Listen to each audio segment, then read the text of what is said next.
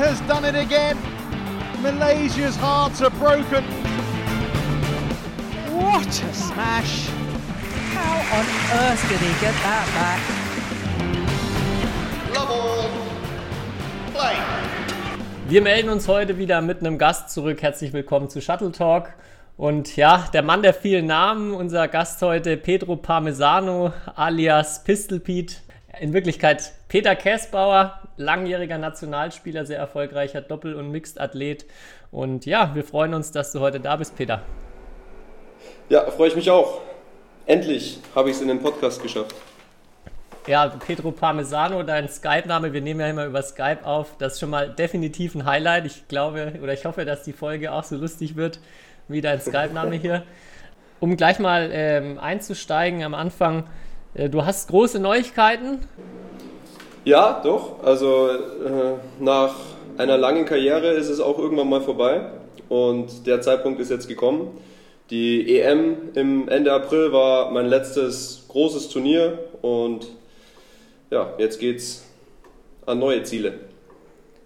Ja, wir wollen aber gar keine traurige Abschiedsfolge draus machen, sondern eher, ja, ein hoffentlich... Gar nicht, jetzt geht die Party los, ey. Ja, genau. Einen, ein, einen freudigen Rückblick erstmal, den Kai jetzt gleich einleiten will. Er hat mir nämlich gesagt, er hat so ein kleines Quiz zum Start vorbereitet über dich. Ähm, und ja, mal schauen, wie gut du vielleicht auch selber über dich Bescheid weißt, auch wie gut ich mich vorbereitet habe auf heute. Und auch, dass unsere Hörer und Hörerinnen dich gleich mal ein bisschen besser kennenlernen, falls sie nicht eh schon alles über dich wissen. Ich hoffe nicht. ja, genau. Ich habe mir überlegt, ich stelle ein paar Fragen, vielleicht zu deiner Karriere. Die sind jetzt nicht auf, teilweise nicht auf dem höchsten Niveau, aber sehr, glaube ich, sehr interessant, dich auch ein bisschen näher vielleicht für den einen oder anderen äh, mal ein bisschen vorzustellen. Ich würde vorschlagen, aber Tobi antwortet als erstes, weil ich glaube, Peter hat einen Vorteil, dass er mehr über seine eigene Karriere weiß. Äh, äh, Will ich mal tippen, aber ich bin gespannt. Und jetzt direkt erste Frage.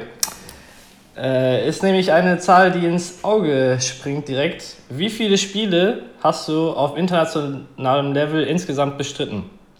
Waren es A 400, B 500, C 600 oder D 700? Tobi, was schätzt du? Äh, Peter hat ja immer zwei Disziplinen gespielt, von daher auch schon mal wahrscheinlich sehr, sehr viele. Ich tippe mal auf 700. Okay. Und Peter, was denkst du, was ist richtig? Ich würde eher auf 600 gehen, weil jetzt die letzten Jahre war es auch eher eine Disziplin. Vielleicht das sogar fast 500. Nee, es sind tatsächlich 600, also genau 600. 600. Und wie du ja eigentlich gesagt hast, kommt keins, äh, kein äh, neues mehr auf jeden Fall international wahrscheinlich dazu. Ähm, aber ja, 351 Siege, 249 Niederlagen, also mehr Siege als Niederlagen, was glaube ich auch äh, wichtig ist, aber glaube ich bei dir zu erwarten war. Ähm, jetzt, du hast ja eben schon angesprochen, du hast zwei Disziplinen gespielt. In welcher Disziplin hast du denn die bessere Siegquote? Im Doppel oder im Mixed? Tobi, was schätzt das du? Wird, achso, okay. Ganz klar, ganz klar. Ich tippe mal auf Mixed. Peter, was sagst du? Jetzt ist mir gerade ein neuer Gedanke gekommen, jetzt ist es doch nicht mehr so klar. okay. Ist, ist es denn knapp oder ist es deutlich? Wenn du weißt das Ergebnis. Es ist relativ knapp, ja. So deutlich es ist relativ knapp. Aber ich gehe. Was hast du gesagt, Tobi? Mixed. Nee, da Doppel, weiß doch jeder. Nee, also die bessere Siegquote hast du tatsächlich im Mixed.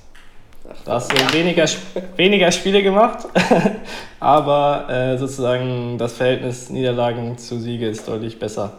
151 zu 103 im Mixed. Und im, im Doppel sind es 200 zu 146. Also 1 zu 1 zwischen euch. Ich glaube, es wird ein interessantes Rennen. Nächste Frage. Jetzt kommen wir, kommen wir mal zu den wichtigen Themen. Und zwar dieses Jahr habe ich gesehen, hast du 271,88 Dollar verdient.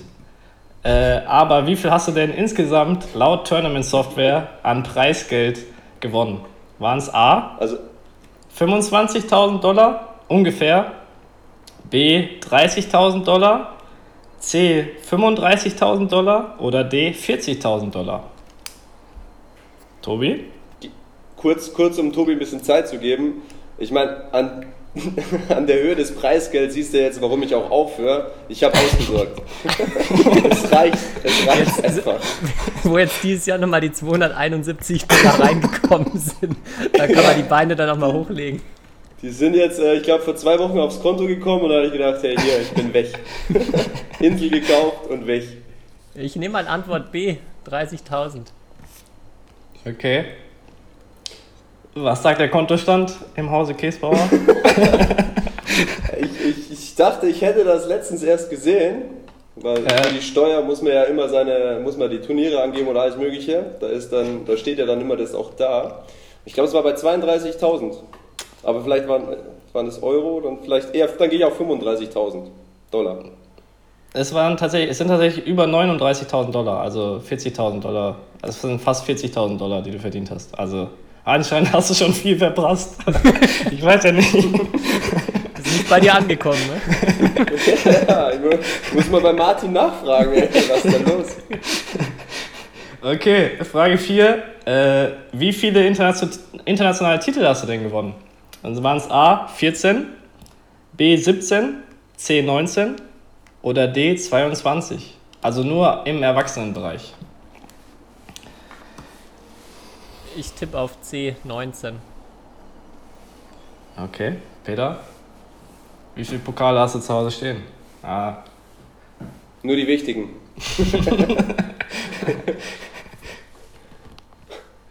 oh, ich, tja, das war eigentlich auch 19, ich, aber ich will. Was war 17 und äh, was war das nächste dann? Ich kann ja nichts Gleiches sagen. 17, 19 oder 22? Ja, du kannst auch das Gleiche sagen, wenn, wenn, wenn du denkst, das ist richtig. Aber du kannst natürlich Ja, was es ist auch, glaube ich, richtig. Ich gehe mit 19. Das ist nämlich, glaube ich, richtig. Das ist richtig, ja. Das ist richtig, ja. Äh, Verdammt, und dazu ich, noch, ich brauche noch ein Turnier. Die 20 muss ich voll machen.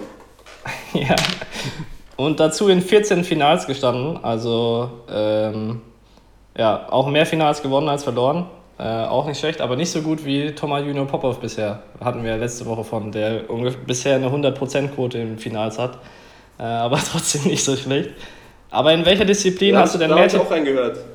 Als, Ja. äh, als ihr die erwähnt habt, die Pop-Offs. Bin ich auch großer Fan. Großer Fan von den Pop-Offs. Sehr gut, ja. Da, was die im, im Doppel an Emotionen auch aufs Feld bringen, da macht, das macht richtig Gaudi. Also auch wie sie spielen, das macht richtig Gaudi, denen zuzugucken.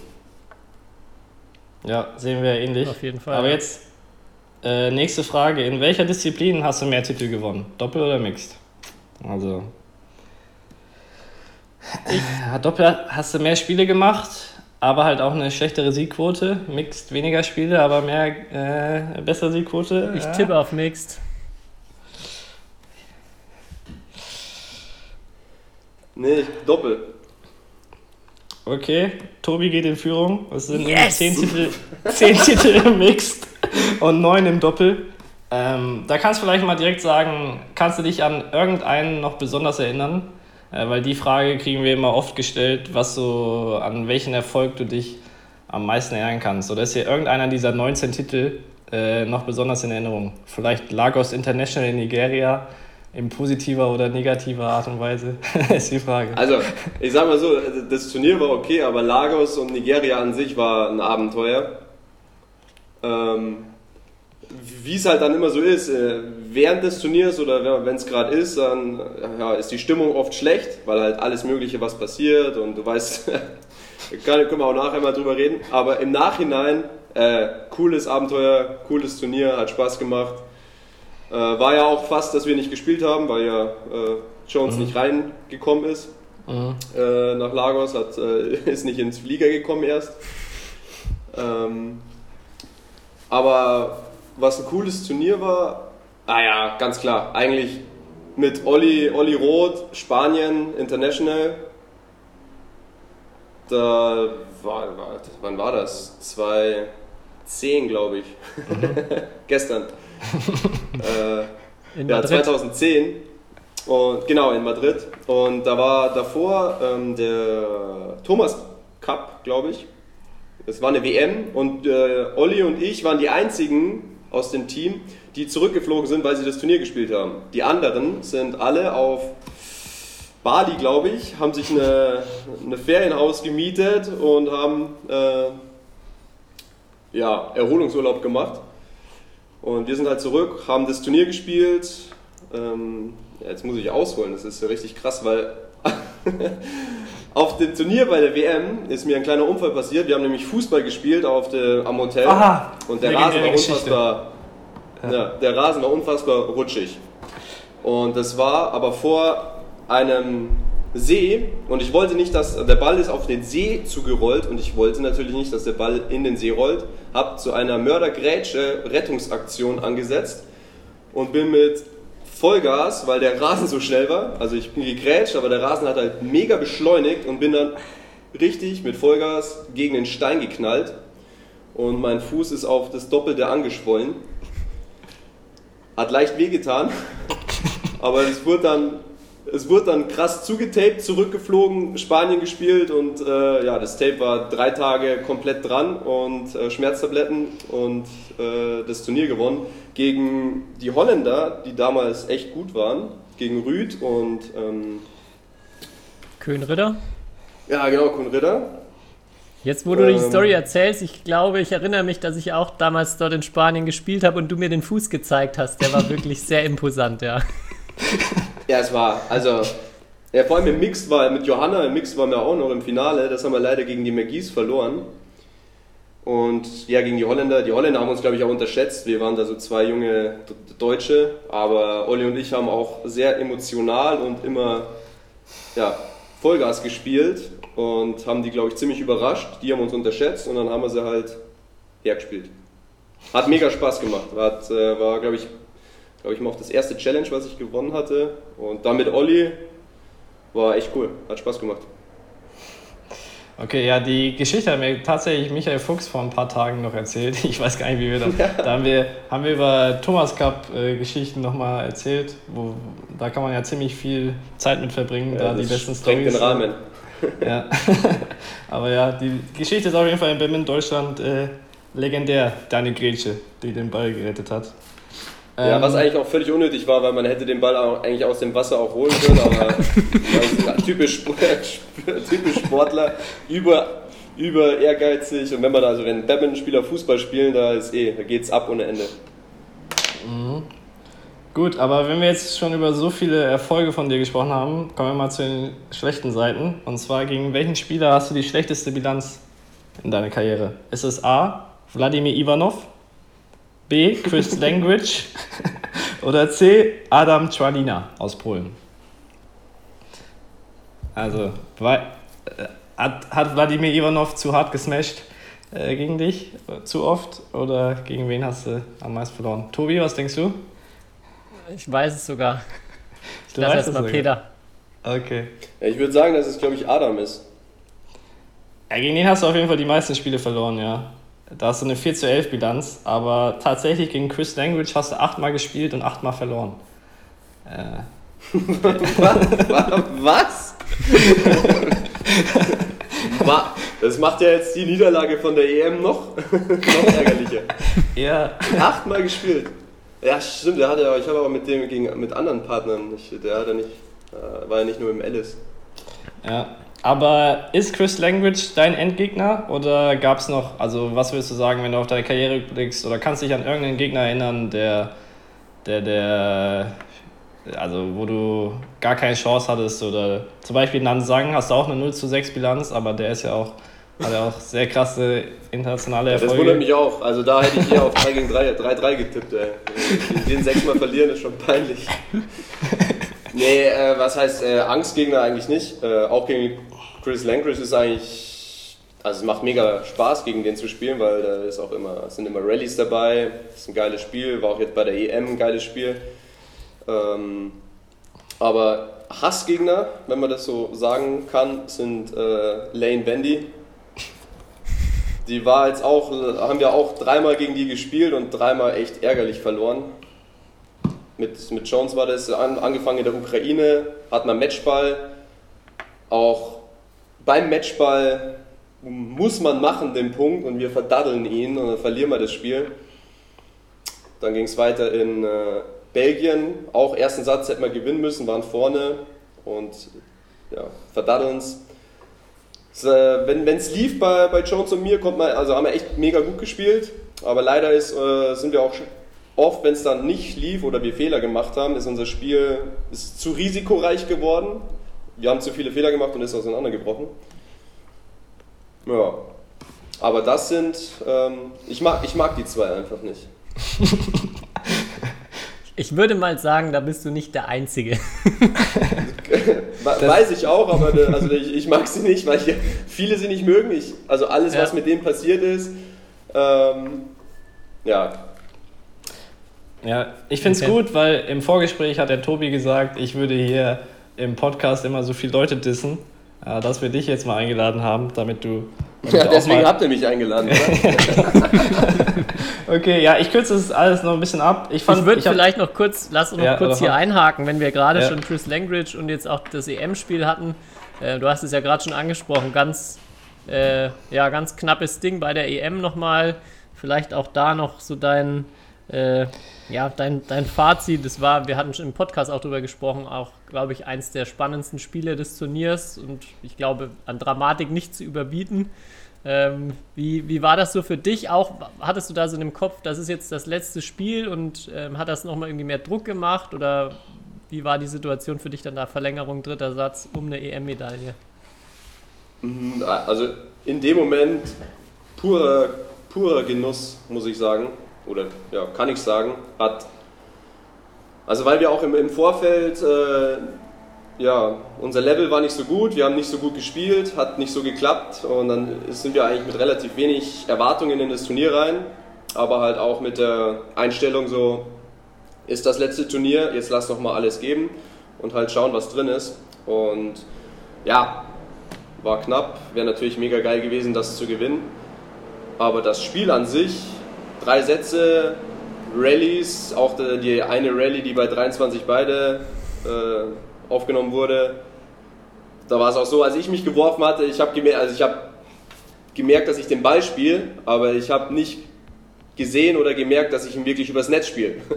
Und bis ein alter Mann sich aufrichtet, äh, ist halt Zeit vergangen. Dann habe ich gesehen, er ist übers Netz, aber dann hat der Ellis, war es glaube ich, dann Cross gespielt und ähm, Jones äh, hat gegengelegt und ja, leider ins Netz und nicht als Netzroller. Wär, wenn der Punkt gekommen wäre, hätte man das Spiel geholt, da bin ich mir sicher.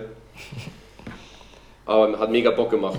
Ja, das ist nochmal Hausaufgabe für alle Hörer und Hörerinnen, die das Spiel oder die Verlängerung nicht gesehen haben. Nochmal suchen.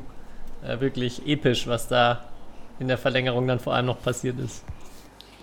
Ja, vor allem, wenn du halt weißt, es ist dein letztes Turnier, dein letztes Spiel eventuell. Und klar, mit einem Sieg hörst du lieber auf, aber vor allem, wenn du aufhörst, willst du auch mit einem coolen Spiel aufhören, ein Spiel, an das du dich gerne erinnerst. Und das ist es auf jeden Fall. Und ja, Sieg wäre schön gewesen. Das Witzige jetzt im Endeffekt wäre gewesen, weil Jones hat sich ja leider verletzt. Ich weiß nicht, ob man das mitbekommen hat oder gesehen hatte. Der hat sich ja wirklich ja, schwerer verletzt an der Wade. Weswegen, also ich glaube, wir hätten am Samstag gar nicht spielen können im Halbfinale gegen die Russen. Ja, und wie sie das Finale gewonnen haben, wisst ihr ja auch. Das heißt, wenn wir, wenn wir gewonnen hätten, hätten sie wahrscheinlich das Halbfinale kampflos gewonnen und das Finale halt auch. Das wär, hätte durchaus noch mehr Witz gehabt eigentlich mhm. dann. Ja, das, das stimmt. stimmt, ja. Ja, aber da sieht man eigentlich, du hast ja eben gesagt, wenn ihr den einen Punkt macht, wärst du sicher gewesen, ihr gewinnt das Spiel. Äh, dass das halt, und ich glaube, du hast ja so viele ja, Erfolge äh, gesammelt, haben wir eben schon ein paar angesprochen. Aber halt eine EM-Medaille ja zum Beispiel individuell auf jeden Fall nicht. Äh, und war es immer knapp davor. Äh, und da sieht man ja einfach, dass es so knapp teilweise ist so, zwischen Medaille und halt Niederlage. Und jetzt, äh, ja, also wie hast du es erlebt? Auch weil du ja oftmals EM-Finale standest und die Situation hattest. Also gab es irgendeine Situation, wo du sagst, boah, da war wirklich verschenkt so oder da haben wir nicht das abgerufen, was wir konnten so oder war es immer halt äh, ja sozusagen die Leistung gebracht, aber der Gegner war vielleicht besser oder es war einfach das Quäntchen Glück, was gefehlt hat? Ja, es war öfters mal bei einem Turnier, wo man sich denkt, so, ja, die Niederlage war unnötig. Also wie auch angesprochen, vor allem Ukraine gegen Lane Wendy. Das muss man gewinnen. Also es gibt ein paar Spiele, die, die man hätte gewinnen müssen, aber es gibt halt auch Spiele, wo du dir denkst, wow, was habe ich eigentlich, ich habe eigentlich nichts gemacht, habe aber auch gewonnen. Also, ja. aber Ja, EM-Viertelfinale weiß ich gar nicht genau. Ich weiß, also mit Isabel war ich in Russland im Viertelfinale, da haben wir zu 19 im dritten verloren. Ähm, das war verdammt ärgerlich und ich glaube aber, dass jetzt mit Jones war mein zweites Viertelfinale. Ja, wie gesagt, also ich kann mich nur wiederholen. Äh, Wäre geil gewesen, wenn wir gewonnen hätten, aber gegen ist keine Schande, gegen die zu verlieren. Okay, ja. Ähm, gut, dann kürze ich das erstmal ab. Ich fand nur, oder ich fand nur witzig, dass bei Wikipedia, es gibt einen Wikipedia-Artikel über dich und weißt du, was der erste Titel ist, der da angegeben ist, den du errungen hast? Äh, das Bayerischer Meister in irgendwas. Genau. Ja? Der, der bayerische Meister in U11 1998, 99 im Herreneinzel. Äh, kann man auf Wikipedia nachlesen. Äh, hast du gewonnen im Trikot des TB Weiden, deinem Heimatverein, glaube ich, oder da, wo du angefangen ja. hast. Ähm, Echte Liebe. ja, genau. Und dann, nicht, und dann, wo wir bei deinen Anfängen sind, habe ich auch gesehen, die, also die Antwort fand ich mega. Äh, und zwar auf badminton.de in deinem Steckbrief ist die Frage, in welchem Alter hast du mit Badminton angefangen? und dann hast du darauf geantwortet, ähm, als ich aufhörte, Federball zu spielen. äh, extrem, da merkt man, oder man merkt ja, glaube ich, schon in der Folge bisher, dass du auch äh, den nötigen Humor äh, hast. Aber ja, erzähl mal vielleicht von deinen Anfängen, so wie das war in, in Weiden. Wie bist du zum Badminton gekommen? Äh, ja, wie, wie viele, glaube ich, auch. Über, ja, über die Eltern. Also meine Eltern haben hobbymäßig gespielt, äh, C-Klasse, E-Klasse, A-Klasse, keine Ahnung. Also wirklich komplett spaßmäßig und die haben halt meinen Bruder und mich immer mitgenommen auf die Ligaspiele und als wir halt einen Schläger halten konnten, ich weiß nicht, was das für ein Alter war, drei, also wirklich Schläger halten haben sie mit uns äh, mit einem Luftballon gespielt. Luftballon natürlich deswegen, weil der deutlich langsamer fällt. Und ja, gut, wenn du in dem Alter anfängst und dann, und dann kein Talent zeigst, ja, dann, äh, dann ist irgendwas falsch. Aber dann ja, ging es recht schnell mit dem Federball weiter und es hat halt Spaß gemacht. Und ja, gut, dann müssen wir ein paar Jahre vorspringen, glaube ich. Irgendwann kam Wann hat das Federball Money. aufgehört? Ich glaube, das Federball hat aufgehört, als der ähm, äh, Manfred Manni Ernst ins äh, Spiel kam. Also mein erster ja, wirklicher Trainer, der hat dann da deutlich mehr, oder der hat dann Professionalität reingebracht und ja, uns den Weg gezeigt, Weg geebnet, hat ja, selbst auch sehr viel reingesteckt, äh, ist zu uns gekommen. Der kommt ja aus Rosenheim, ist dann nach Regensburg gefahren, auch nach Weiden und ja, um uns zu trainieren. Und ja, da hat es auf jeden Fall dann aufgehört mit Federball und dann ging es los mit Badminton. Ja, Manni Ernst, der Name, den denke ich viele, die viel mit Badminton zu tun haben, auch kennen. Und neben dir, deinem Bruder, gab es ja auch jetzt unter Manni dann mit Olli Roth, den du schon erwähnt hast, Lukas Schmidt und, und noch vielen anderen aus dem Bereich echt eine, eine man kann es schon fast goldene Generation nennen, da aus der Gegend. Kannst du dich noch erinnern, was wieso, worauf er besonders Wert gelegt hat im Jugendtraining oder wo er gesagt, wo er so seinen Schwerpunkt gelegt hat. Also es ist natürlich jetzt auch weit zurück, aber hast du da noch so Erinnerungen dran, wie du Badminton, wo du sagst, wo, wo ja. hast du vom Federball dann zum Badminton übergegangen bist? Was hast du da gelernt? Ähm, und vor allem auch Disziplin. Also ich glaube, ich war kein einfacher ja, Spieler, junger Spieler. Ähm, und da wir nicht so oft trainiert haben, weil es von der Schule auch nicht ging, also einmal am Tag, hat das Training gezählt und Qualität war das Wichtigste, weil wir halt nicht über Quantität, Quantität gekommen sind. Und ja, Manni hat jedes einzelne Training ähm, ja, wichtig gemacht, zählen hat lassen. Und wenn man nicht die Leistung gebracht hat, äh, ja, hat er das auch deutlich angesprochen, was ich mega wichtig finde und gut fand. Und ja, also ich, was ich mich an Manni erinnere, akribische Arbeit, äh, Arbeiter war und ja, wie gesagt, Disziplin war wichtig. Hat alles gegeben, gibt alles. Ja, im Endeffekt wäre ich auf jeden Fall nicht der Badminton-Spieler geworden, äh, wenn es Manni nicht gegeben hätte. Deswegen bin ich da auf jeden Fall sehr dankbar. Ja, ich finde diesen Punkt auch Qualität mega gut. Also ich glaube, dass das häufig zu, äh, zu schnell Umfänge gesteigert werden, ohne dass die Qualität stimmt. Und ich glaube, dass es auch total äh, sinnvoll ist, erstmal vor allem im jungen Alter zu gucken, wie kriege ich da möglichst viel Qualität hin, dass ich dann einfach nicht schon als 11, 12, 13-Jähriger zweimal am Tag in der Halle stehe und äh, die ganze Zeit äh, ja, nur, nur Badminton mache, sondern ähm, du hast ja gesagt, ihr habt ja noch nicht so viele Einheiten damals gehabt, aber einfach ja. immer mit richtig guter Qualität, wenn ihr in der Halle standet. Stehe ich, stimme ich dir komplett zu. Ähm, ist, ist kein leichtes Thema, kann man auch lange drüber reden und drüber philosophieren, aber ich finde es auch ganz schwierig, dass wenn man viel trainiert, dass man dann ja eventuell ein bisschen müde ist, dann geht man ins Training und denkt schon so, oh, ich habe ja eigentlich schon so viel trainiert und ja, es ist ja eigentlich voll gut, äh, ich trainiere ja so viel und ja, jetzt oh, gehe ich immer noch ins Training und dann ist man nicht 100% da. Und so ein Training kannst du, ja, also oft ist es am Ende des Trainings so, dass du dir das Training hättest sparen können. Und ja, meine Meinung ist, äh, dass die Qualität unfassbar hoch sein muss, eh über, über der Quantität.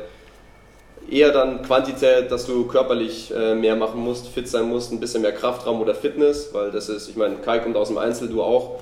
Äh, Fitness ist da noch viel wichtiger als eigentlich im Herrendoppel. Also der, der fitter ist, der gewinnt wahrscheinlich mehr Spiele. Ähm, und ja. Weißt um, du noch ungefähr, wie viel. Sorry. Ja. Weißt du noch ungefähr, wie viele Einheiten du so in U11, U13, U15 hattest äh, wöchentlich? Wie viel Training war das? Ja, weiß ich. Ähm, drei. Immer drei Einheiten? Also es war, ja. Mhm. Es war Montag, ja, oder manchmal vielleicht auch vier, aber es war wirklich so, wenn ich mich zurückerinnere, ich glaube, Montag war man in, in Regensburg, Dienstag kam man nach Weiden, also es waren drei Einheiten. Und als wir dann das Athletenhaus in Rosenheim äh, ja, gegründet haben, oder als Manni und Rena das Athletenhaus in Rosenheim gegründet haben, waren es vier Einheiten die Woche. Manchmal fünf, auch mit Freitag, aber eher vier. Und als ich ja bis U17 dann, waren es ja, drei, meistens eher drei Einheiten. Mhm. Was war das für ein Athletenheim? Oder was wurde da, was wurde da genau gemacht? Ja, wie Tobi schon angesprochen hat, da die goldene Generation war. Äh, mein Bruder, Luki, Olli und ich äh, sind alle nach Rosenheim gekommen oder gegangen, weil vorher war es ja so, dass der Manni zu uns gekommen ist und irgendwann haben ja, wir uns mit Money, auch mit den Eltern zusammengesetzt und darüber geredet, dass es ja mehr Sinn macht, wenn auch die Spieler zum Money kommen. Äh, Manuel Heumann war auch noch dabei. Ähm, und dann sind wir da, ich glaube, sechs Spieler waren wir am Anfang. Die vier aufgezählten. Mm, und dann noch David Knadler, kennt ihr wahrscheinlich nicht mehr.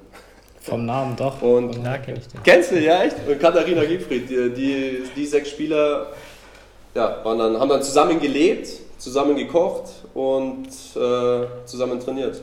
War eine richtig coole Zeit. Und es ging dann bis äh, U19 oder bis Ende deiner Jugend? Oder? Ja, Hannes und Olli waren drei Jahre dort und ich war zwei Jahre dort. Okay. Und Luki war ein Jahr, glaube ich, dort. Der hat abgebrochen, ist nach Regensburg zurück, hat dort dann die Schule fertig gemacht und ist dann von Regensburg äh, nach Saarbrücken gegangen weil er sich dann doch entschieden hatte, das mal professionell zu probieren, was ja im Endeffekt eine gute Entscheidung war. Das stimmt, ja. Aber ich finde es interessant, das ist ja sozusagen so ein, so ein Internat-Light, habt ihr da gegründet, oder so ein Vor, Vorbote von so einem Internat, so eine Vorstufe. Äh, und ich weiß auch damals auch, weil du Lukas Schmidt angesprochen hast, ging es auch darum, so kann ich mich noch gut daran erinnern, als er halt U19, der war ja auch U19 deutscher Meister, auch mit dir, glaube ich, ja. im Doppel, ne? Äh, ja. Und auch im Einzel war er. Und dann ging es auch darum, so, ja, dass er halt nicht auf so einer Sportschule war, sondern dass er halt bisher nur so paar Mal, oder was heißt paar Mal die Woche, aber maximal einmal am Tag trainiert hat. So dann in der Zeit. Und äh, da war so ein, kann ich mich an ein Interview von ihm erinnern, wo er halt äh, so gesagt hat, ja, dass er denkt, dass es halt, dass er auch noch irgendwie Entwicklungspotenzial äh, irgendwie braucht und nicht jetzt nicht so viel davon hält, so früh auf Teufel komm raus, so viel zu trainieren. Äh, siehst, also hast ja eben eigentlich schon so ein bisschen gesagt, aber ähm, Ja, wie hat sich das dann zum Beispiel geändert, als du dann an den Stützpunkt bei nach Saarbrücken gekommen bist? Weil da wurde ja dann schon irgendwie, ist ja dann ordentliches Trainingspensum. So. Ja, war am Anfang auf jeden Fall eine große Veränderung. Also hat man körperlich dann schon gemerkt, war am Ende der Woche dann gut zerstört. Aber ist ja dann auch was, an das du dich gewöhnen musst. Ähm, Aber hast du dich gut vorbereitet gefühlt dann so? Oder hast du, war dieser Sprung extrem? So, dieser, weil es ja natürlich ein anderes Niveau ist, eine andere Intensität, andere Umfänge dann ja nochmal mehr. So, ist dir dieser Schritt einfach gefallen oder war es schon dieser Übergang eine harte Phase auch? Ja, also für mich körperlich war es richtig hart, aber ich meine, ich, ich wollte ja Badminton spielen, ich wollte nach Saarbrücken. Ähm, aber ja, bis ich mich daran an die Intensität und auch an den Umfang gewöhnt hatte, ist ein bisschen Zeit vergangen, weil ich war auch oder war, war nie der, der fitteste Spieler. Habe eher über Taktik und äh, Auge und Spielwitz äh, mein Level gehoben, aber ja, muss ich auch ehrlich sagen, der fitteste Spieler war ich nicht. Deswegen war das Training für mich halt noch anstrengender. Ähm, aber ja, wie gesagt, also wenn du dran bleibst und den Willen hast, dann gewöhnst du dich an alles.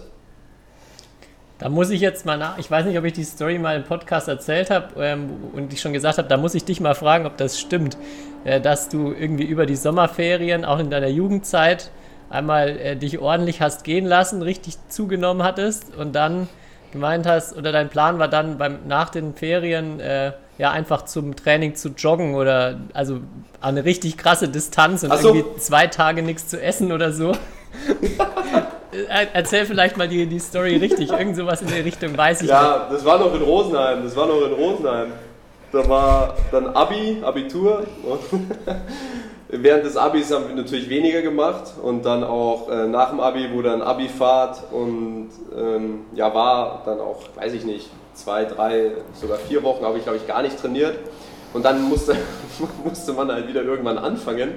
Und dann dachte ich mir, ja, jetzt, um jetzt fit zu werden, ähm, jogge ich jetzt von, von Rosenheim nach Wasserburg, wo wir trainiert haben.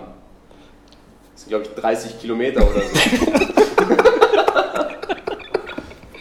ja, hab mir, hab, mir, hab mir eine Riegel eingepackt, äh, Wasser, Wasserflasche, Trinkflasche, äh, schön Musik auf die Ohren äh, und bin losgelaufen. Ging auch gut, die, die ersten Kilometer. Ich glaube, bei Kilometer 10 ging es das erste Mal los, wo ich mir so dachte, verdammt, das da ist noch ein bisschen was vor mir. Ja, und glaube ich, zwei, drei Kilometer vor, vor bevor ich angekommen bin, äh, kamen die Krämpfe und ich, ich musste mich abholen lassen. Und dann hast du dich hoffentlich ins Training fahren lassen. Das weiß ich gar nicht mehr, aber ich, ich weiß, dass ich nicht zu Ende gelaufen bin, sondern dass mich wer abholen musste.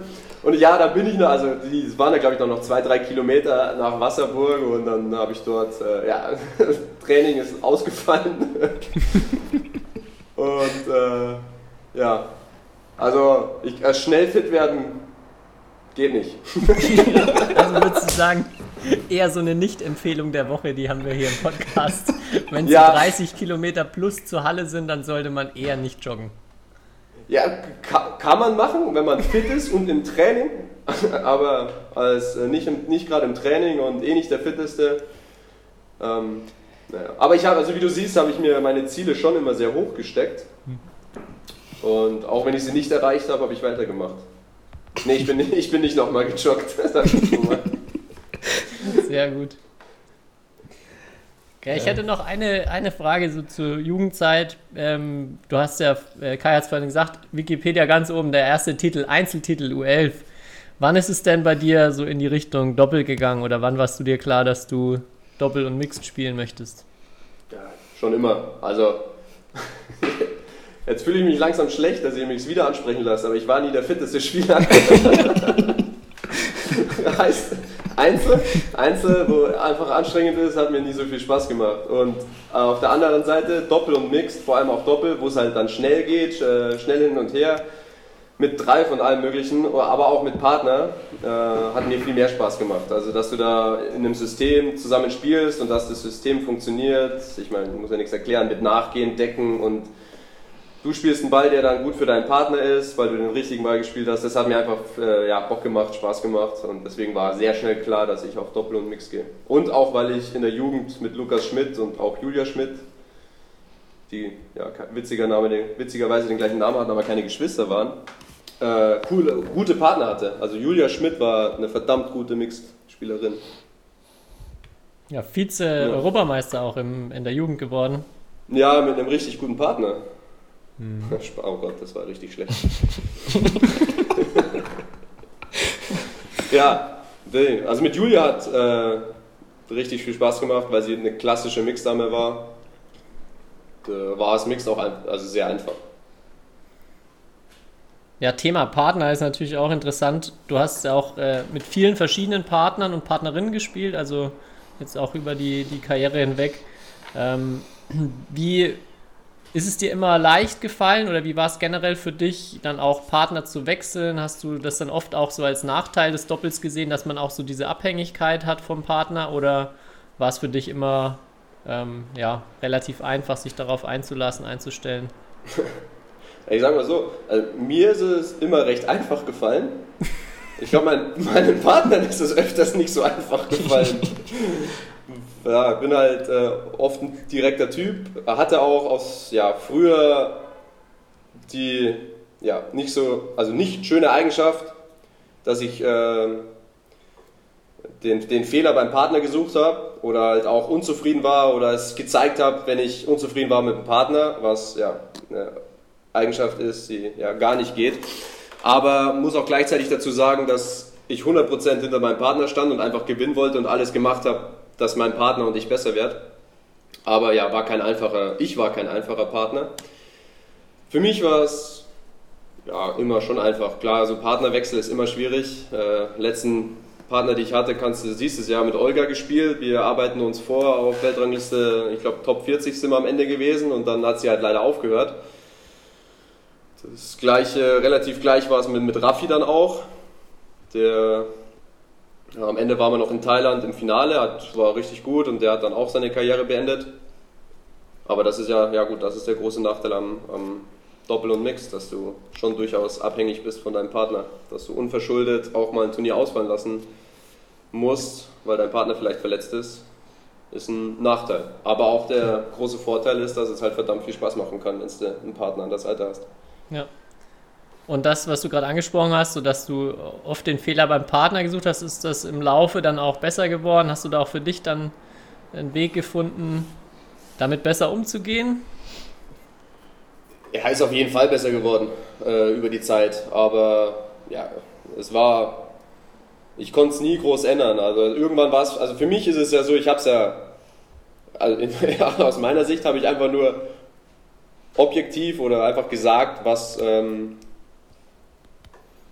ja, was, äh, was, was falsch läuft oder wollte halt theoretisch einfach helfen. Aber das mein Problem war, dass ich es so lange in mich reingefressen habe, bis ich es dann auf falsche Art und Weise rübergebracht habe. Und aber ganz ehrlich muss ich auch sagen, also ich finde das jetzt keine schlimme Eigenschaft. Für mich stand halt immer Gewinnen auch äh, im Vordergrund und ich, ich wollte, wenn ich aufs Feld gehe, ging, wollte ich gewinnen. Und wenn dann der Partner zum Beispiel 6, 7, 8, 9 blöde Fehler im Satz gemacht hat, dann war ich halt auch genervt. Kannst du, kannst du sagen, so ja, aber musst du immer noch zum Partner gehen und so, komm auf geht's, komm auf geht's. Ist ja auch richtig, ist ja auch richtig, aber trotzdem bin ich auch genervt, wenn mein Partner einen neuen Fehler macht im Satz. Weil somit so einen Satz zu gewinnen ist halt verdammt schwierig. Und wenn es halt nicht nur einmal passiert, ähm, ja, dann bist du, dann habe ich es halt auch gesagt oder habe es halt auch gezeigt. Im Endeffekt kamen die Trainer immer an und haben so gesagt, ja, trotzdem musst du dann noch, äh, darfst du das nicht machen und trotzdem musst du noch immer schön äh, sagen, auf geht's und alles und ja. Gleichzeitig muss ich aber auch sagen, wenn ich zehn Fehler gemacht habe, hätte ich auch kein Problem gehabt oder habe auch immer noch kein Problem damit, dass der Partner zu mir geht und sagt, Peter, was ist mit dir los? Spiel den scheiß Ball übers Netz, Junge.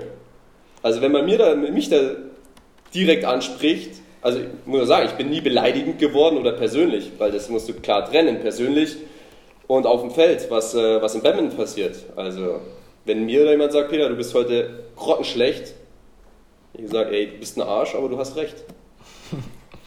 Aber er ist nicht so oft vorgekommen, ne? Die Situation. Nee, weil, weil meistens ich der war, der halt dann so fies und also ich bin der böse Peter. Ich habe da auch noch eine äh, Geschichte, ich hoffe, ich darf es erzählen, wo ich mich sehr gut dran erinnere. Hau raus. Auch in, äh, und zwar auch wieder in Spanien, da ein paar Jahre später muss das gewesen sein.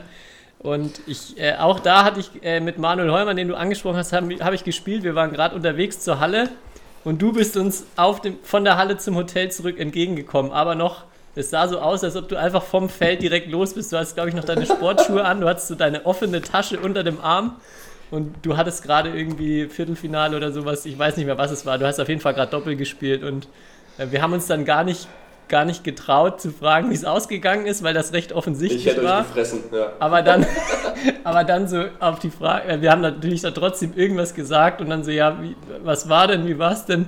Und dann war dein, dein Kommentar, glaube ich, nur äh, auch, auch sehr, sehr lustig. So, ey, also ohne Witz, ey, da hätte ich mit einem von euch locker gewonnen. und du hast es in dem Moment auch gar nicht so, so also wirklich, man hat gemerkt, du meinst es jetzt auch nicht gemein uns gegenüber, du warst einfach so wütend, dieses Spiel verloren zu haben und warst halt ähm, ja, in dem Moment auch nicht begeistert von deinem Partner und hast uns dann nochmal Ja. ordentlich einen rein.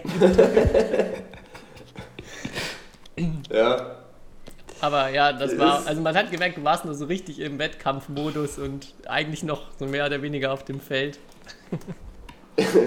Ja, für, wie gesagt, für mich war das nie was Persönliches. Ähm, und ich finde es auch ganz okay oder ganz normal auch, wenn man dann sauer auf seinen Partner ist.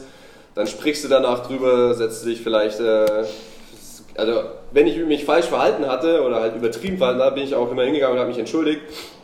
Und dann ist es auch kein Problem. Und setzt dich auf ein Bier zusammen, redest drüber, sagst sorry und Meiner Meinung ist es aber auch was verdammt Wichtiges und was ein bisschen verloren gegangen ist, weil durch ähm, ja, Diskussionen oder auch Konflikte oder auch wenn es mal knallt, da ja, passiert was.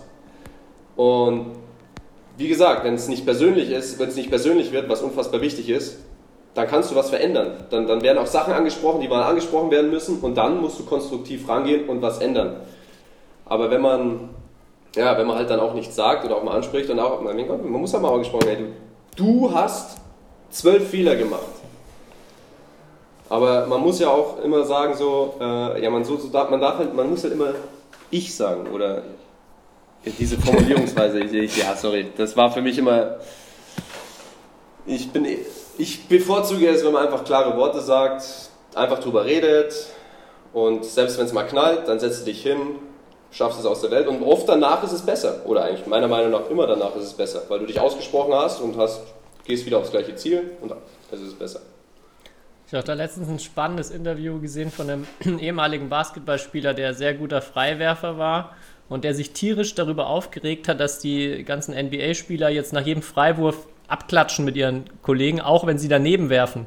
Und da hat er sich wirklich so richtig drüber ausgelassen. So, was, was schlagen die ab? Die haben gerade das Einfachste der Welt verkackt. Was ist denn das? Und er hat sich richtig, richtig drüber aufgeregt, dass das, wenn er ein Team hätte, das würde sofort nie wieder passieren, dass da jemand nach einem verworfenen Freiwurf so Ja, High Five bekommt. schön, dass du es ansprichst. Genau mein Typ. Genau mein Typ, ja. Um es auch einfach, also um es mal anzusprechen, ich finde das auch generell was, ähm, was vielleicht auch,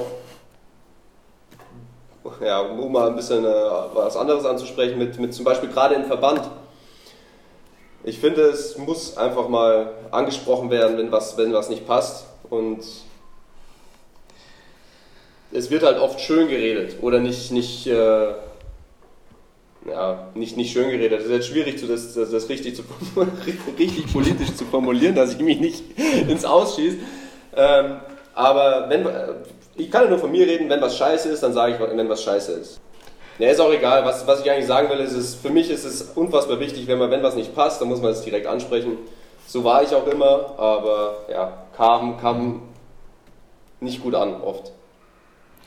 Aber erklär vielleicht mal für die Leute, die es nicht so wissen, wie läuft so eine Part, also wie kommt es überhaupt dazu, dass so, dass so man den Partner wechselt oder wie läuft es so oftmals ab, weil ja auch du vor allem ja dann 2016 oder vor der Olympia-Quali War ja auch eine sehr kuriose Situation für dich. So, und das hatte ja sehr viel so mit Partnerentscheidungen zu tun und so weiter. Und äh, wie ist man da, also wie abhängig ist man da auch als Spieler von, ob der Trainer einen mag, ob, ob der denkt, man passt gut zusammen? Also wie läuft das überhaupt ab? Und kannst du vielleicht mal für die Leute, weil ich glaube nicht, dass so viele ähm, ja, unserer Hörer irgendwie wissen, wie das so genau abläuft, als vor allem aus der Sicht des Spielers vielleicht. Ja, im Grunde bist du abhängig von den Trainern. Also du, du entscheidest ja erstmal eigentlich nichts. Die Trainer, Bundestrainer entscheiden, wer mit wem zusammenspielt. Ja, ich weiß nicht, ab und zu werden vielleicht mal die Spieler gefragt, aber im Endeffekt entscheiden es die Bundestrainer. Und ja, auch schön, dass du das Ja auch ansprichst. Äh, ich hätte es, ohne dass du es gesagt hättest, hätte ich es auch erwähnt, weil das ist einfach so eine äh, Situation gewesen, wo du als Spieler ja dann Pech hast. Und ja, in dem Fall hat es mich getroffen gehabt. Ich habe zwei Wochen ähm, mit Birgit äh, Michels, Overzieher, äh, gespielt. Ähm, und wir waren schon so auf Planung, dass wir Olympia-Quali zusammen spielen. Und nach zwei Wochen war leider, dass der Johannes Schöttler sich an der Hüfte verletzt hatte und man nicht wusste, ob er überhaupt zurückkommt und wann er zurückkommt. Und somit haben sie dann wieder das geändert, dass halt wieder Fuchsi mit Birgit spielt. Und ja, ich stand drei Monate ohne Partner da und wusste erstmal nicht, also wirklich drei Monate wusste ich gar nicht, mit wem ich spiele. Und ja, war von wow, geil, äh, wahrscheinlich äh, fahre ich zu Olympia oder ja, ich wäre zu Olympia gefahren, weil mit Birgit wäre jeder zu Olympia gefahren. Und ähm, ja, war von Stimmung ist äh, top, äh, bis auf Wolke 7, äh, hast schon geil auf, auf die Tour Bock, weil du hättest ja so viele Turniere gespielt, so viele geile Matches bekommen und äh, mit, die Best, oder mit der besten deutschen Mixdame ever gespielt, äh, wo man sich halt selbst auch sehr weiterentwickelt hätte. Und ähm, ja, also ich sag mal so, bei Birgit hätte ich nichts sagen können, weil wenn es mit Birgit nicht funktioniert, dann funktioniert es mit keiner. Also da kann ich nichts sagen. Wenn Birgit, wenn, Birgit, äh, wenn wir ein Spiel, Spiel, verlieren, kann ich einfach nur sagen, ja sorry, ich bin schuld, weil es gibt keine bessere als dich. Ähm, und ja, aber von, aus, aus der Stimmung von, du spielst wahrscheinlich Olympia zu, du stehst ohne Partner da, war sehr hart. Und ja, daran musste ich auch etwas oder länger knabbern, arbeiten. Das ist ab und zu kein Spaß, kann ich sagen. Ja, das ist auch ein bisschen das, was ich gemeint hatte mit dieser Abhängigkeit eben dann doch vom Partner, dass man da ähm, ja oft auch, auch wenn sich ein Partner verletzt, ja dann häufig äh, mal im Regen dasteht und keine Turniere spielen kann. Hattest du da auch häufiger Pech oder ich glaube selber warst du nie so oft verletzt, oder? Nee, ich hatte nur, oh, ich weiß gar nicht mehr genau, welches Jahr, ich glaube zwei, Ende 2017 dann. Nee, oder Ende, äh, 2016, Ende 2016 hatte ich äh, Meniskus-OP, aber also das war mit das Einzige, warum ich in meiner ganzen Karriere mal ein bisschen länger ausgefallen bin. Das waren dann zwei Monate. Also verletzungstechnisch bin ich gut durch die äh, Karriere gekommen. Aber ja, du bist abhängig vom Partner also selbst wenn, die, wenn du nie was hast äh, und dein Partner sich verletzt, auch vor, von einem Höhepunkt, kannst du Pech haben. Das war ja früher war es ja so, ja. früher war es ja so, dass du äh, substituten konntest, bei Turnieren auch. Echt? Stimmt, ja, da konnte man kurzfristig noch mit einem anderen Partner dann genau. spielen. Ja. Joker ziehen. Also du, du, hast, du, hast dein, du hast deinen Platz behalten und dann ist einfach irgend, dein Partner ist ausgefallen und irgendwer anders konnte einspringen. Okay. Stimmt, ja. Ja, haben sie irgendwann mal geändert. Macht auch Sinn eigentlich. Will ich auch sagen. Kann man schon ein bisschen mogeln, ja. Äh.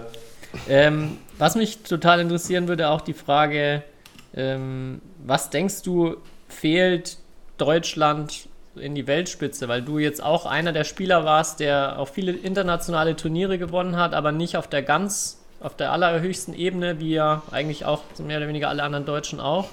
Und was war so dein Eindruck auch während, der, während deiner Spielerkarriere? Was fehlt dir vielleicht? Was fehlt deinen Partnern und den ganzen, ganzen Deutschen im Moment noch? Ja, guter, guter Punkt. Ähm, von meiner Seite muss ich sagen, dass ich ähm, wenn ich jetzt, wie, wie sagt man so schön, deinem jungen, deinem jungen Selbst äh, einen Tipp geben könntest. Ähm, also ich war schon immer straight auf Badminton, hatte Bock auf Badminton und wollte gut, gut werden im Badminton, aber ich muss auch im Nachhinein sagen, dass ich manche Sachen hätte professioneller machen können oder sogar sollen. War eher so, ja, das Badminton live genossen, zwar hat mega Bock gemacht, weil die Gruppe auch noch etwas anders war. Also es war, als der, alle Herren in Saarbrücken war, hast du halt auch deine, deine ganzen Kumpels da in der Halle gehabt, das hat mega Bock gemacht. Aber man muss auch ehrlicherweise sagen, dass es von Professionalität aktuell vielleicht sogar besser ist, würde ich sogar echt sagen.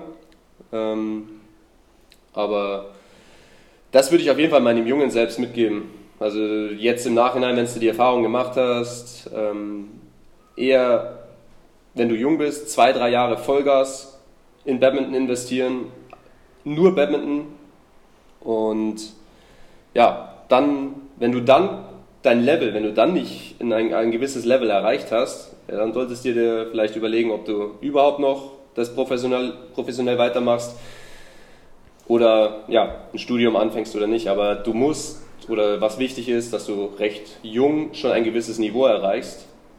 Weil, und das erreichst du nur, wenn du wirklich Vollgas gibst. Mit jung meinst du jetzt, wenn du quasi, also mit der Zeit, wenn man an den Bundesstützpunkt dann geht, so nach dem Abitur oder 17, 18, 19 in dem Alter? Ja, genau. Wenn du fertig bist mit Abitur, kommst du nach Saarbrücken und gibst, gibst, du, dir, gibst du dir zwei Jahre Vollgas Badminton. Und da rede ich dann nicht davon auch, also da, musst du, da muss wirklich alles stimmen vom Professionalität. Also was ich auch mit Professionalität meine, dass du halt sehr viel regeneratives Training machst und dich um deinen Körper kümmerst und äh, richtige Ernährung.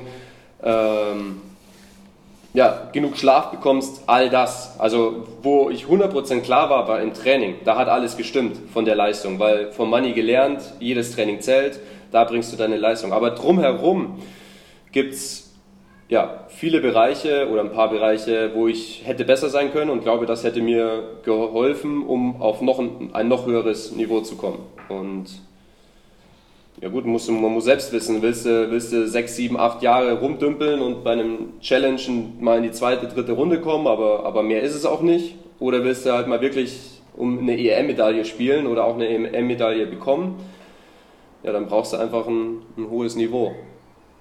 Und das kriegst du, indem du meiner Meinung nach recht früh viel investieren musst und dann auch eine ehrliche und knallharte Entscheidung treffen musst, ja, du kannst ja weiter Badminton spielen, aber wahrscheinlich wirst du nie eine EM-Medaille holen, aber selbst wenn du dann, dann kann ja immer noch das Ziel sein, EM-Viertelfinale oder so. Und dann machst du aber vielleicht, dann, dann machst du dein Studium und kümmerst du dich darum, dass du auch nach dem Badminton ja, ein weiteres ein Standbein hast. Was hast du am meisten gelernt durch Badminton für das Leben außerhalb des Sports? Das meiste gelernt. Also ich glaube, was ich am meisten durch Badminton gelernt habe, werde ich jetzt nach der Karriere eher nutzen oder das wird vorteilhaft für mich sein, weil bei mir ist es so, ich kann mich nur 100, also ich konzentriere mich 100% auf eine Sache. Und solange ich jetzt noch Badminton spiele, war, oder solange ich noch Badminton gespielt habe, war es halt immer Badminton. Ich habe mir immer schwer getan, mein Studium während des Badmintons durchzuziehen, weil ja, Badminton war für mich immer Priorität. Deswegen werde ich jetzt, wenn ich dann nach den Playoffs äh, fertig bin, werde ich meine Bachelorarbeit durchziehen, aber die werde ich dann auch durchziehen, weil wenn ich nur eine Sache habe oder mich auf eine Sache konzentriere, habe ich auch kein Problem damit. Aber das war immer mein Problem. Ich konnte mich immer nur auf eine Sache konzentrieren, aber auf die Sache dann 100 Prozent. Und deswegen, wenn ich jetzt dann fertig bin mit Badminton, habe schon ein paar Ideen, was ich machen will. Und da freue ich mich drauf, weil da werde ich dann mit Disziplin mich 100% um die Sache kümmern und ja, da habe ich einfach Bock drauf. Ja, das glaube ich, hört man ja fast von jedem, von jedem Leistungssportler irgendwie so dieses Lernen, sich ähm, all in in eine Sache zu gehen oder auch Sachen zu Ende zu bringen und da nicht mal das, mal das, mal das zu machen. Was, was sind denn deine Pläne oder deine Ideen? Sieht man dich auch äh, noch weiterhin im Badminton, also dann Bundesliga noch oder kannst du noch gar nichts sagen? Was ich nach den weg. Playoffs passiert.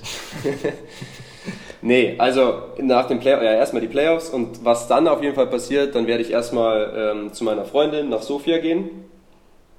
Äh, wir haben heute, ähm, sie hat gestern und heute hat sie Wohnungen angeschaut und wir haben uns heute für eine Wohnung entschieden.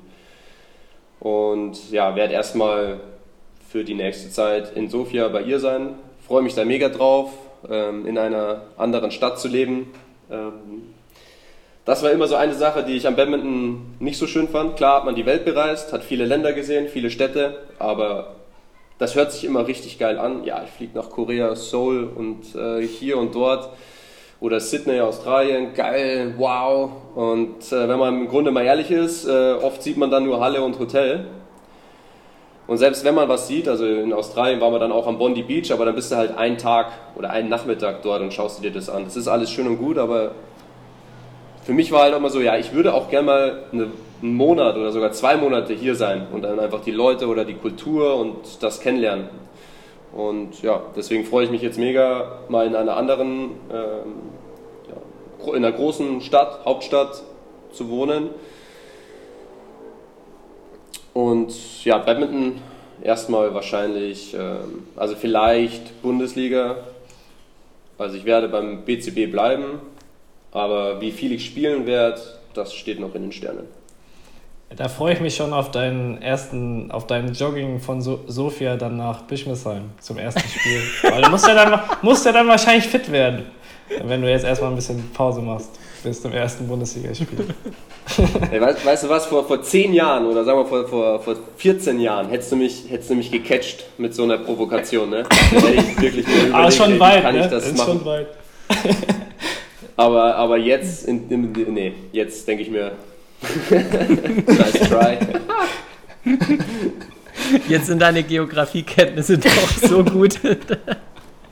Du selbst, also selbst dann, also das wäre so eine Challenge, ja mein Gott, also mit, mit dem Rennrad würde ich es jetzt vielleicht eher probieren. Dann halt so eine, also ich ja, ich biete dir an, mit dem Rennrad zu fahren. Ich biete hm? dir eine, äh, such dir eine Challenge aus, ich würde es dir anbieten. Von Sofia nach Bischmissheim. Aber ich kann es ja noch ein bisschen ein paar Tage drüber nachdenken. Ganz schnell fahre ich mit dem Rad zum Flughafen und komme dann nach Bischmissheim. Na gut, okay. Ich habe noch ein paar, paar kleine kurze Fragen. Was, äh, das eine passt jetzt auch ganz gut. Was, sind, was wirst du denn am meisten vermissen und was wirst du am wenigsten vermissen? Von deiner Badminton-Profi-Zeit. Ähm, was ich am wenigsten vermissen werde, ist, muss, muss es einfach auch sagen, ja, das aktuelles Training. Also, ähm, bin ich einfach ja, nicht un richtig glücklich gewesen in der letzten, letzten Zeit, ähm, weil es sehr viel Übungen war und wenig, wenig Match. Also für mich äh, viel zu wenig Match und da ich ein Spieler bin, der gerne, also mit Spielwitz und gerne halt auch Match spielt, war das für mich äh, jetzt in letzter Zeit auch schwierig. Aber auch recht unverständlich, weil meiner Meinung nach ein gutes Match das beste Training ist. Und ähm, ja, meiner Meinung nach wir viel zu wenig matchen. Äh, ich habe es auch öfters angesprochen über die letzten Jahre und wurde dann belächelt nach dem Motto, ja Peter, du willst ja eh nur Match spielen. Ich so, ja, das stimmt, aber ist meiner Meinung nach auch das beste Training. Ja, aber wurde, leider nicht, äh, wurde ich leider nicht erhört. Ähm, deswegen, ja, um ehrlich zu sein, das Training werde ich äh, nicht vermissen. Ähm, aber was, wo ich schon drauf Bock habe, ist ab und zu in die Halle zu gehen und dann halt Matches zu spielen. Weil das macht ja Spaß. Und das ist wichtig, meiner Meinung nach. Und das sollte man viel öfters machen. Ähm, das macht ja dann auch Hoffnung, dass man dich doch noch in der Liga lang, auf lange Sicht, auf lange äh, wiedersehen wird. Oder vielleicht dann bei den Altersklassen irgendwann, bis ins hohe Alter. Das, Matchen. schön, dass du es ansprichst. Das ist auf jeden Fall ein Punkt, wo ich auch, boah, ich, äh, ich kündige es an. Äh, Weltmeister Altersklassen ich hau's raus, ich werd's. Okay. okay, aber nicht, dass wir den Podcast jetzt noch 30 ihr Jahre. Ihr zuerst gehört. Ihr habt es zuerst gehört. Ich, ich werde Weltmeister okay. Altersklassen. Du haust okay. hier wirklich so, viel, äh, so viele Coming-Outs her. Oh, ich hätte, ich hätte und Weltmeistertitel also in einer Folge verkünden. Das ist schon eine sportliche ja, um, um auch noch was zu sagen, weil ich es vorher noch, äh, vorher hatte ich es vergessen. Ich habe ja was wurde es? 10 Mixtitel und 9 Doppeltitel. Ja. Und den, den Weltmeistertitel holst du im Einzel dann, oder was? Oder? Nee, aber ich habe ich hab vor, doch noch dieses Jahr eigentlich ein internationales Turnier zu spielen. Okay. Äh, aber das ist gerade noch in Planung. Das ist noch mit den, mit den Trainern noch nicht abgesprochen. Also die werden nichts dagegen haben, kann ich mir nicht vorstellen, aber muss ich erstmal mit den Trainern klären. Aber da wird auf jeden Fall auf den Turniersieg auch gegangen. Okay. okay. Weil, also wenn du, wenn du bei einem Turnier teilnimmst, dann willst du gewinnen. Also ganz ehrlich. Alles andere macht keinen Sinn.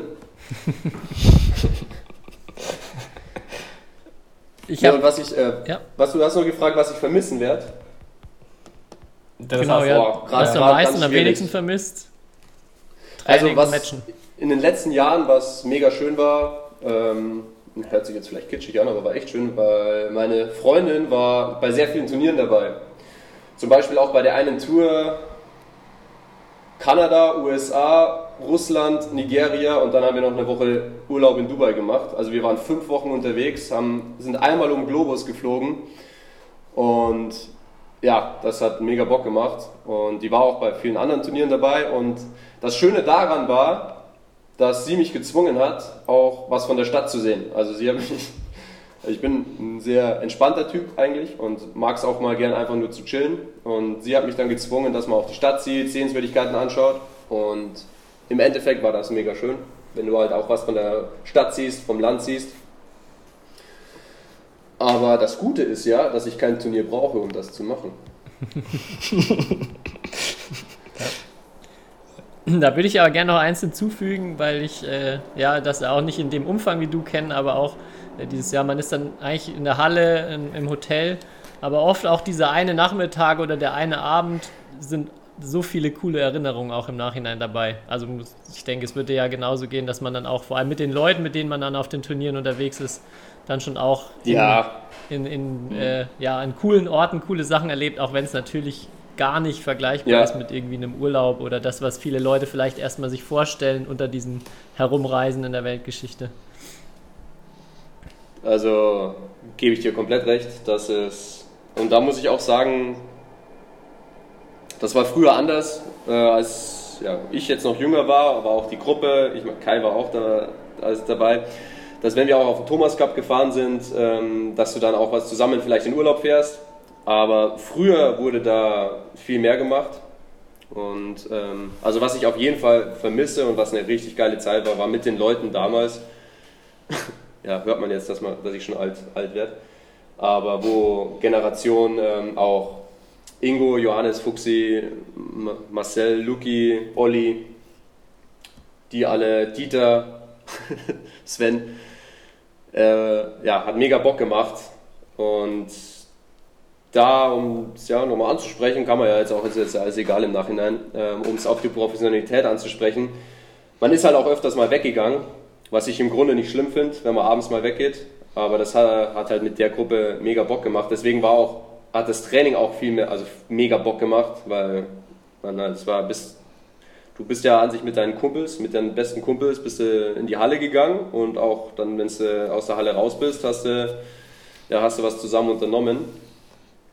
Und das ist auf jeden Fall was. Da gibt es auch unfassbar schöne Geschichten.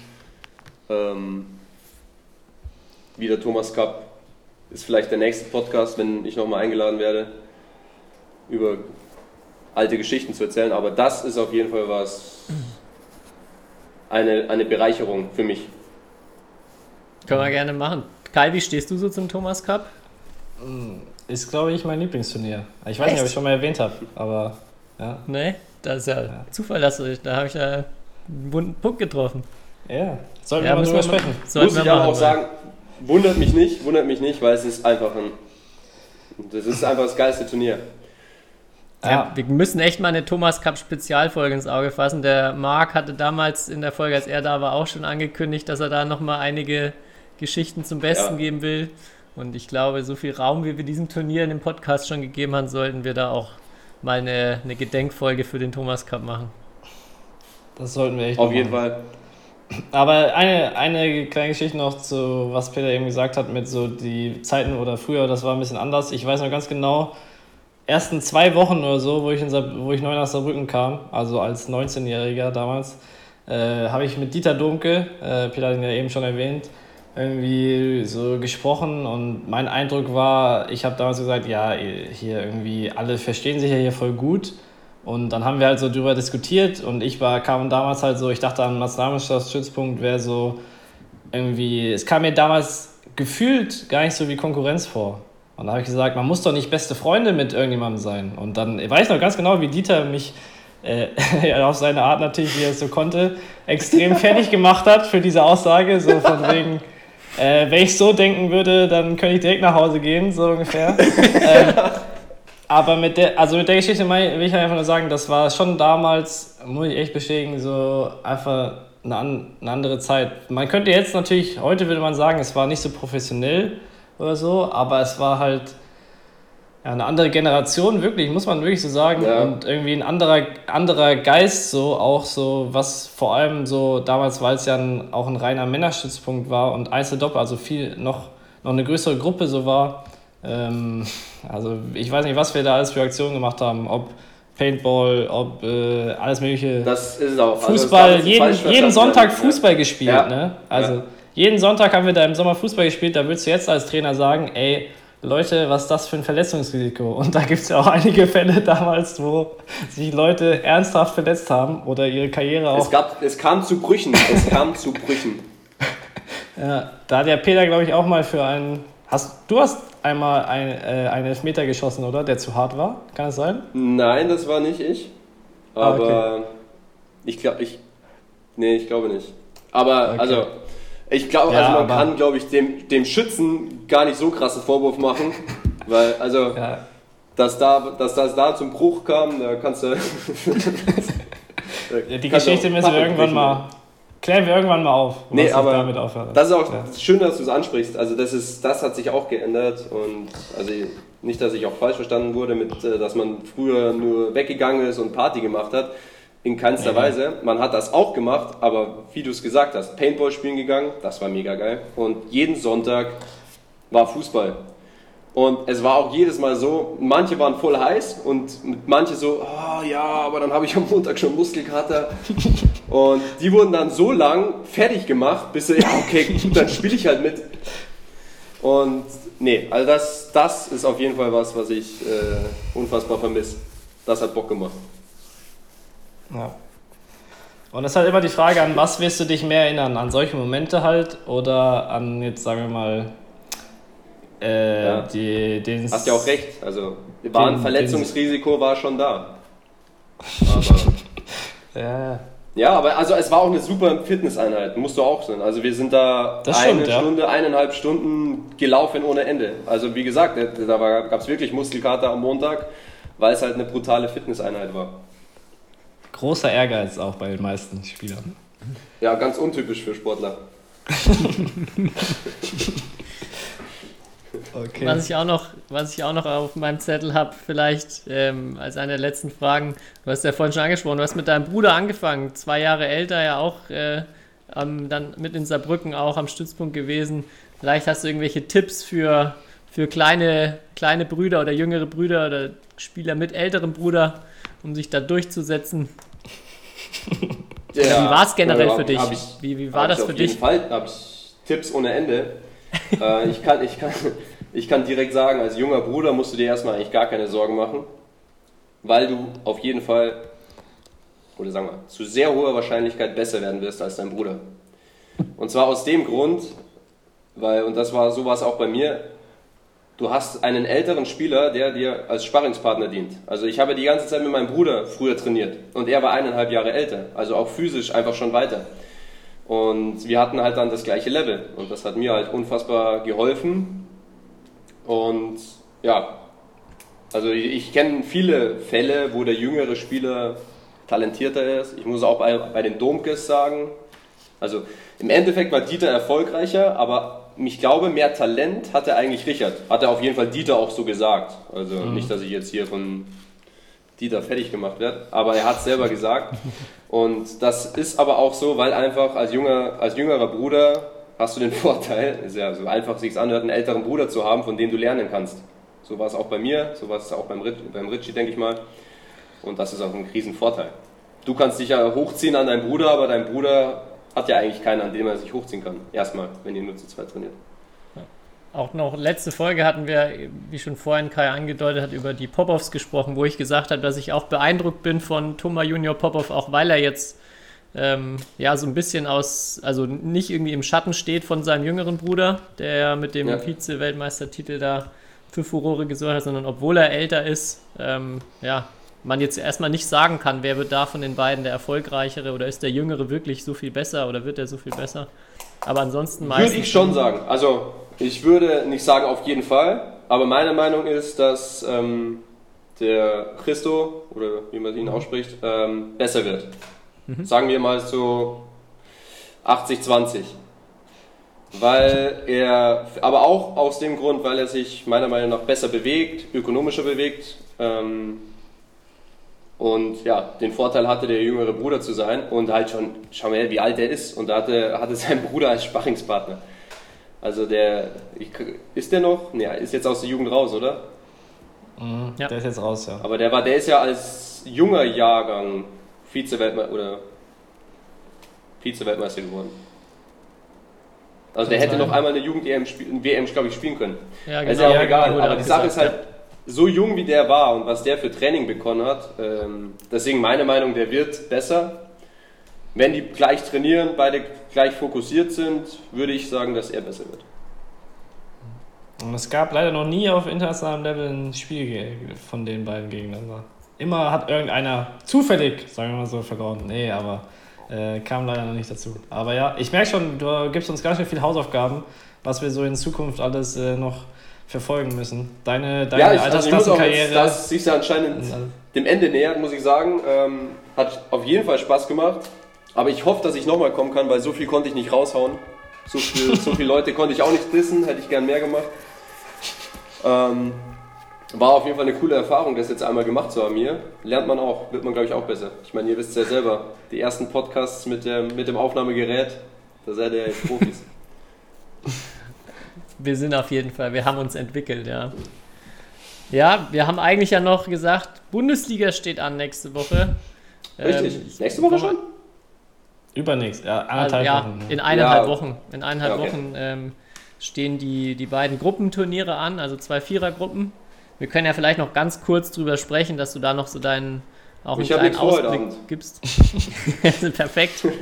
ähm, und ja, äh, ein, eine Vierergruppe, glaube ich, bei euch in Saarbrücken, die andere in Wipperfeld, äh, an zwei Tagen jeweils jeder gegen jeden. Wie siehst du so äh, die, die Aussichten? Was ist so deine Prognose? Du bist ja heute sehr im Prognosefieber. Wer ja, wird's machen? Prognose. Ja, Wer, wer wird den always. zweiten As Platz machen always. können? Sorry. Ja, danke. So hast du richtig formuliert. Nee, also um auch, muss ich nicht drum herum äh, reden. BCB fährt dahin, um zu gewinnen.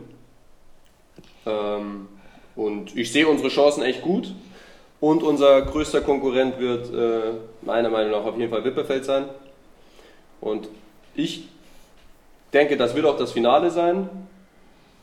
Und darauf hätte ich mega Bock. Aber natürlich müssen wir vorher andere Spiele gewinnen, ist klar.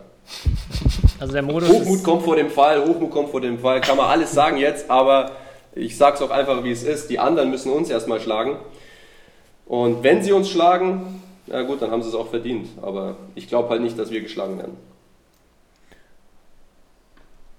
glaube ich, auch Bam, keine sprachlos. Zu, zu, Tobi und Kai, sprachlos. nee, es äh, es ist, ich, ich mag das so, diese direkte Art, auch mal auch so was zu sagen. Ja, finde ich auch. Was soll ich drum Ja. rumreden? Also, Immer dieses, ach ja, und ach, die anderen sind schon gut und es geht immer bei null beide los. ja, sind sie ja. auch, aber wir sind besser. Ja, also es geht nochmal vielleicht kurz zusammenfassend, es sind zwei, die Vierergruppen, die zwei ersten kommen weiter, spielen dann am, Ja. an dem darauffolgenden Wochenende, ich glaube 19., 20. äh, das Final Four aus. Ist dann jeder gegen jeden oder ist das dann mit Halbfinale, Finale? Nee, also das zweite Wochenende, dann das Final Four ist dann mit Halbfinale, Halbfinale. Finale. Genau, der erste gegen zweiten und der äh, zweite gegen ersten. Genau. Ja. Vielleicht da als letzte Frage noch, wie siehst du jetzt so die, die Lösung, die gefunden wurde für die Saison und auch wie siehst du so den, den Weg der Bundesliga im Generellen? Ja, ähm, das Playoff-Wochenende finde ich eine, eigentlich eine ziemlich coole Idee. Ähm, weil ja um, um ehrlich zu sein, dass äh, das ganze Ge Spielen während der Saison ist ja uninteressant, weil normalerweise wäre es ja so, dass du die ersten zwei sind fürs Playoff schon qualifiziert und eigentlich würde 6 gegen 3 und 4 gegen 5 spielen. So ist es ja normalerweise. Aber das bedeutet ja, dass du in der Saison so oft verlieren kannst, wie du willst. Wenn du Sechste wirst, kannst du, kannst du am Ende noch deutscher Meister werden. Ähm, finde ich, sollte eigentlich dann so knapp wie möglich gehalten werden, um halt dann so Playoff-Spiele zu machen. Eher dann vielleicht noch mit Hin- und Rückspiel. Mhm. Weil das ist das Interessante, da zählt es dann. Also, da, also gerne mit der Hin- und Rückspiel nach dem Motto, ja, dann, selbst wenn du das Hinspiel dann verlierst, kannst du halt, wenn du im Rückspiel richtig einen raushaust, hast du noch eine Chance. Das macht meiner Meinung nach sehr Sinn, als wenn es eine lange Saison ist und dann halt Playoff. Aber. Das fand ich damals auch cool, äh, oder bei Relegationsspielen gibt es das ja häufig auch mit Hin- und Rückspiel. Genau, da sind ja. wirklich häufig extrem spannende äh, Konstellationen, auch dann gefühlt von den Fans nochmal, wenn man einmal ja, vor genau. heimischem Publikum ja. und einmal auswärts spielt. Exakt. Ja, das ist ein guter Punkt. Ja, also da kann ich mich auch erinnern, dass halt dann wirklich die Fans mitkamen und ja, dann hast du das, oh, wie war es damals, da war es glaube ich, gab es noch acht Spiele oder hast du 5-3 verloren, das Hinspiel und dann war es beim Rückspiel so wichtig und dann komm, jetzt mach noch einen zweiten Bus voll und hol, hol die Leute mit, da brauchst du Stimmung. Also, ich glaube, wäre eine Option, aber ja, ich, ihr wisst ja auch selber, dass äh, bis sowas geändert ist, kann es leider auch immer ein bisschen dauern. Ja. Ja, ich habe noch eine wirklich wichtige Frage. Kai hat vielleicht auch noch was zum Abschluss, aber eine wirklich wichtige, die müssen wir jedem Gast erstmal stellen. Was ist denn dein Lieblings-Salatdressing? Oh, das hätte ich heute ganz vergessen. ich habe dran gedacht. Ist nie Salat. Oder was? Nee, ich habe ich, ich hab letztens äh, was gesehen, das war so ein, so ein, also war ein Witz. Äh, ich werde es jetzt wahrscheinlich äh, echt schlecht erzählen, aber der geht es folgendermaßen. Ähm, ist eine Mann und eine Frau. Die Frau klopft an den Kühlschrank. Und dann fragt der Mann so, ja, why are you knocking at the refrigerator? Maybe there is a salad dressing. Oh mein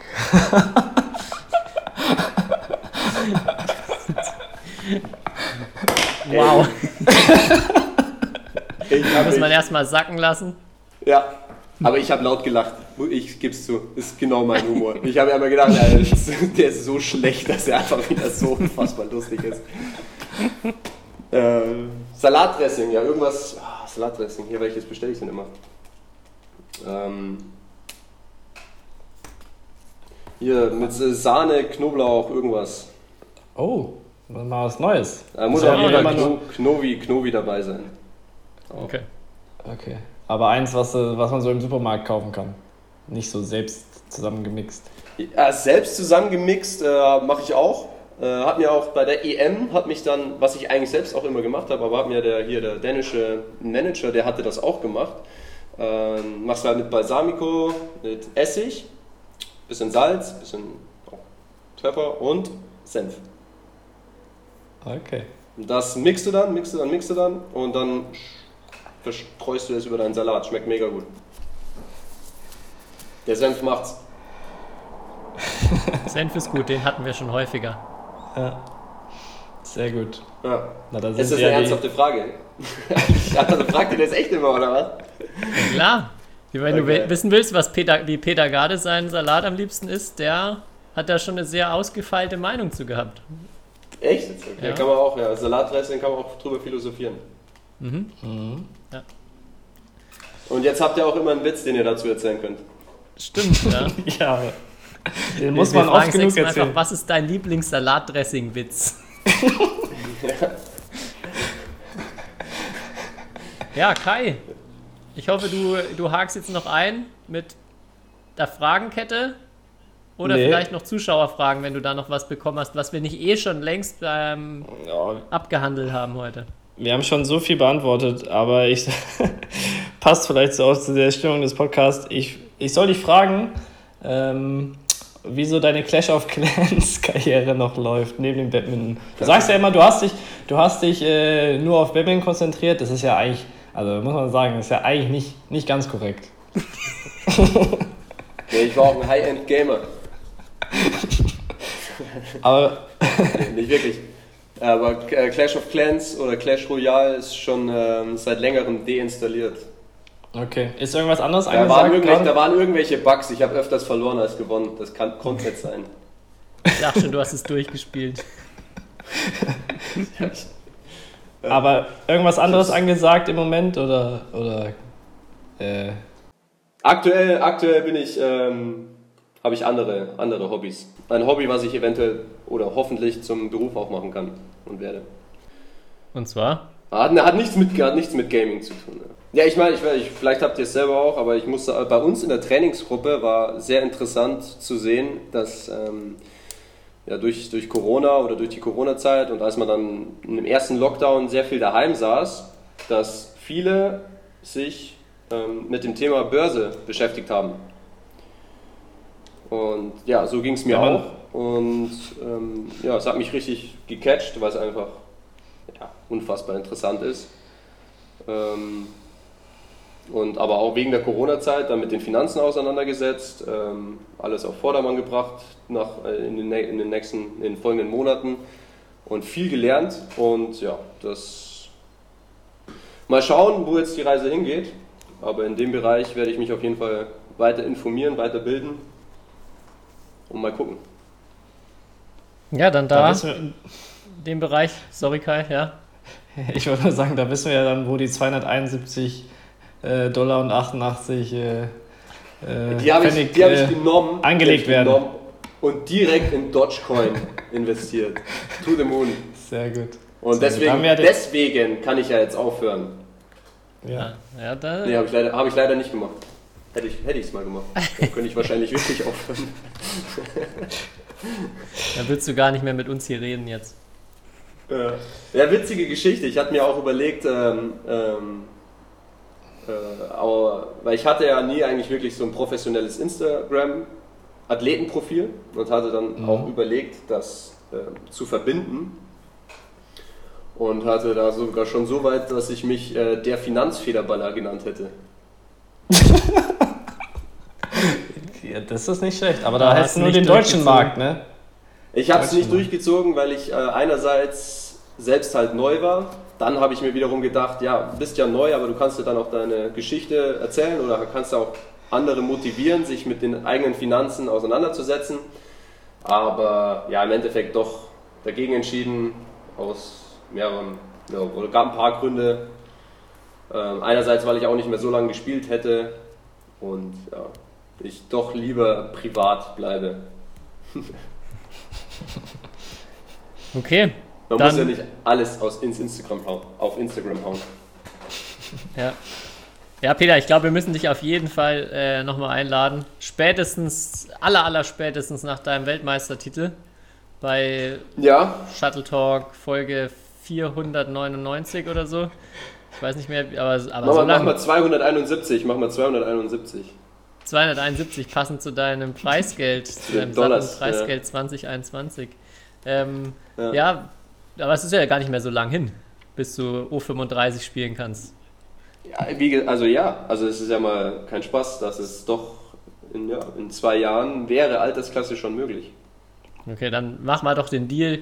Wenn du Weltmeister wirst, dann muss es Shuttle Talk noch geben, sonst geben wir dir, sonst geben wir dir ein Bier aus. Und falls du, falls du nicht in O35 Weltmeister wirst, dann kriegt das Shuttle Talk Team alias wir zwei von dir ein Bierchen.